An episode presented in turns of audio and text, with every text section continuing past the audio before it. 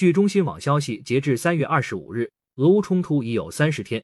一个月来，国际主要政治力量间围绕这场冲突的博弈，已深刻改写了国际安全形势和地缘秩序。如今，冲突的影响仍在持续，对世界的十大警示引人深思。警示一：用冷战思维行事的后果。冷战早已落幕，但在美西方一些政客的脑子里，冷战思维挥之不去。三十多年来，为了巩固冷战成果，制造单极世界，北约五轮东扩，军靴踏到了俄边界附近，以围堵俄制代替合作共赢。多年的战略挤压让俄罗斯透不过气来。普京挥军乌克兰的这次亮剑。正是俄对冷战幽灵的强烈反弹。不管是三十天还是更长时间，俄已决意与美国、北约清算三十年的总账。双方终于迎来了彼此关系的真相时刻，而这可能是二战后世界主要大国之间目前矛盾爆发最集中、影响最深远、波及范围最广的一次冲突了。警示二：不能让核战争成为现实。俄罗斯奋起反击的原因之一，就是他在军事上有底气，继承了前苏联庞大的核武库。核打击能力一流，并对自身的军事武装高度重视。冲突开始后，普京下令将杀手锏和威慑力量置于高度警戒状态。克宫也表示，俄将在面临生存威胁时使用核武，颇有些无谓言之不预也的味道。曾经持续十多天的古巴导弹危机，让美西方后怕了半个多世纪。如今俄乌冲突开始后，拜登政府也多次强调，美国将避免出兵非北约国家，与俄这样的核大国直接作战。因为这意味着第三次世界大战。假如发生核对抗，将如何应对？西方专家们的答案是：不能让核战争成为现实。芬西兰通过北约基地将战机运给乌克兰，却宣布在东欧部署四个新战斗群，以强化当地防御力量。在自身利益面前，美国无疑是自私的。然而，像乌总统泽连斯基就曾对美国和北约称，俄动用战术核武的可能性很低，但威慑效果已达到。警示三：承诺在美，不可轻信。美国意识到，要使自身利益最大化，只能拱火。其虽拒绝在乌上空射进飞区，反对波与你同在的承诺深信不疑，但俄军进入后，泽连斯基很快后悔了。他责怪西方隔岸观火，也承认入约梦想遥不可及。进一步回溯历史，曾对美西方抛出橄榄枝的还有普京。二零零零年，普京接受采访时表示。只要俄罗斯能在平等基础上被视为合作伙伴，就有可能加入北约。世事变迁，二十二年后，普京已将北约视为俄生存的最大威胁。看看我们的处境吧，北约骗了我们。当年美国务卿詹姆斯·贝克不会东扩一英寸的承诺早已被打破。警示四，最终还是要回归谈判。俄方此次行动的目的之一是以战促谈。一个月时间，双方代表团已有四轮直接谈判。两国外长也进行了一次会谈，可以说俄方实现了目标的一小步，政治解决符合多数相关方的利益。虽然俄外长拉夫罗夫指出，美国正阻挠谈判以延长冲突期限，但乌方已出现了松动迹象。近日，泽连斯基证实考虑向俄做出一些让步，包括接受与强有力的安全保障相关的中立政策，以结束冲突。卡内基国际和平研究院和政策项目联席主任阿克顿等西方智库代表。也呼吁华盛顿无条件同意泽连斯基，双方越早排除干扰，达成和解，就能越早停止损耗。警示五：大国博弈的底层逻辑在变。如今大国间的博弈早已不限于传统意义上军事政治的对抗，还泛化为金融、舆论、网络、情报、意识形态等一系列综合实力的对决。从俄与西方此次斗法来看，其复杂程度和影响之深远超乎预料。无论是让西方企业集体撤离、赶走俄艺术家，还是歧视性制裁猫猫狗狗，西方对俄制裁的无限滥用可谓史无前例，也发出对世界的重要提醒，那就是大国博弈的底层逻辑或许正悄然演变。国与国之间从过去的硬对抗转为软对抗，从对军事阵地、政治影响力的争夺转向对金融、媒体、网络空间、意识形态等方面话语权的争夺。值得注意的是。这类博弈的主动权与主导权仍掌握在美西方手中。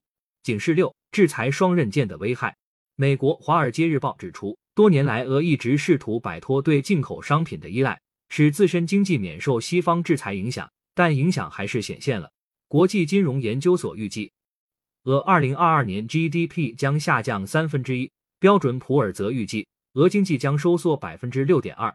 但美欧国家很快发现，他们自己也遭到反噬。制裁引发的石油和天然气等能源短缺，使国际能源价格不断飙升，欧洲的日子并不好过。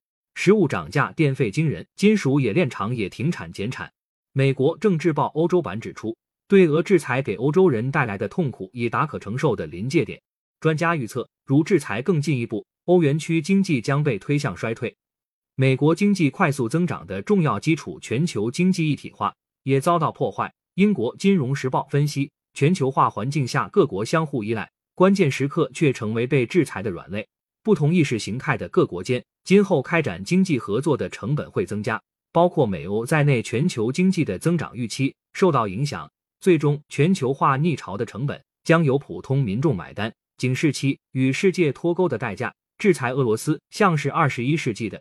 大陆封锁政策，其已遭受各种经济形态的排挤和脱钩，短期内或不可逆转。金融时报指出，首先是经济脱钩，西方将俄排除出 SWIFT 国际结算系统，国际能源巨头、高科技企业、零售消费类企业或主动或被动的停止营业。接着是互联网，俄方宣布拔网线，将启用长期准备，号称全球最大局域网的 Runt。然而，这始终无法完全代替全球互联网。俄罗斯还主动或被动的退群，已退出欧洲委员会、国际检察官协会，正考虑退出世界贸易组织。美籍西方盟友还在评估俄罗斯是否适合留在二十国集团 G 二十。当前的全球化体系是唯一的，俄方难以另起炉灶。美国仍是这个体系的掌门人，与西方世界脱钩，就意味着和全球经济体系隔离。一旦失去参与全球竞争的资格，离开全球资源供应链、结算体系等。任何国家的经济运转都会出问题，俄罗斯必须承受代价。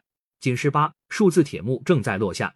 美国达拉斯大学政治学副教授格拉登·帕潘在一篇文章中剖析了西方社交媒体公司选边站队，标记政府附属俄账号和封杀俄国营媒体，但任由涉俄假新闻在平台上肆意传播的现象。一个新的铁幕正在隔断俄罗斯的互联网。华盛顿邮报宣称，无论如何。数字铁幕似乎正在落下。CNN 如是说。伴随各类谣言的病毒式传播，西方成功塑造了俄军的负面形象，俄方不得不立法反制，规定新闻报道如有损俄军名誉，可能对编故事的人判刑。BBC、CNN、彭博社等一批欧美媒体因此火速撤离。随着在乌行动的深入，俄方逐步展开反击。美国在乌生物实验室、乌储存西方供应武器的仓库、西方国家雇佣军参战等。都曝光在大众面前。在这场虚拟空间话语权的争夺中，最突出的例子非乌总统泽连斯基莫属。他通过社交媒体频繁放料，表达坚持留在首都基辅的决心，博得了乌克兰人和西方世界的好感。利用视频通话，他还向欧洲议会、英加美德以等国议会发表演说，争取支持。卡塔尔半岛电视台评论：美欧坚信，在旨在控制公众心理印象的观念管理方面，乌克兰正赢得战争。警示九：美欧关系不能误判。此次俄乌冲突对战后，欧洲安全秩序造成了极大冲击。欧盟、瑞士、瑞典、芬兰等打破传统，或制裁俄方，或对乌共舞。德国将国防预算提高到占 GDP 二。美总统拜登也公开谈及芬兰和瑞典入约的可能性。事实上，与美国不同，在地缘和经济上与俄关联紧密的欧洲，更希望通过推动谈判和平解决危机。二以来。法德领导人密集外交斡旋，就是希望改变美俄主导局势的状况。然而，随着冲突爆发，欧盟的调解作用及其追求的战略自主受到打击。美国坐实了欧洲面临安全威胁，即使欧洲进一步认识到战略自主的重要性，短期也难以摆脱对美国的防务依赖，只能继续深度捆绑。为确保安全利益，欧洲国家不得不牺牲经济利益。美国动员西方团结对抗俄罗斯的能力非常强。在涉及全球体系安全和根本秩序稳定的重大问题上，美欧实际展现了高度的行动协调性一致性，超出了俄方预计。联欧制美的想法还得放弃，否则可能出现误判。警示时，在变局中保持强大定力。总之，俄乌冲突一个月来，已对地区安全乃至国际安全产生了重大而深远的影响。美俄、北约与俄欧俄间持续对抗的紧张氛围，或导致极为负面的后果。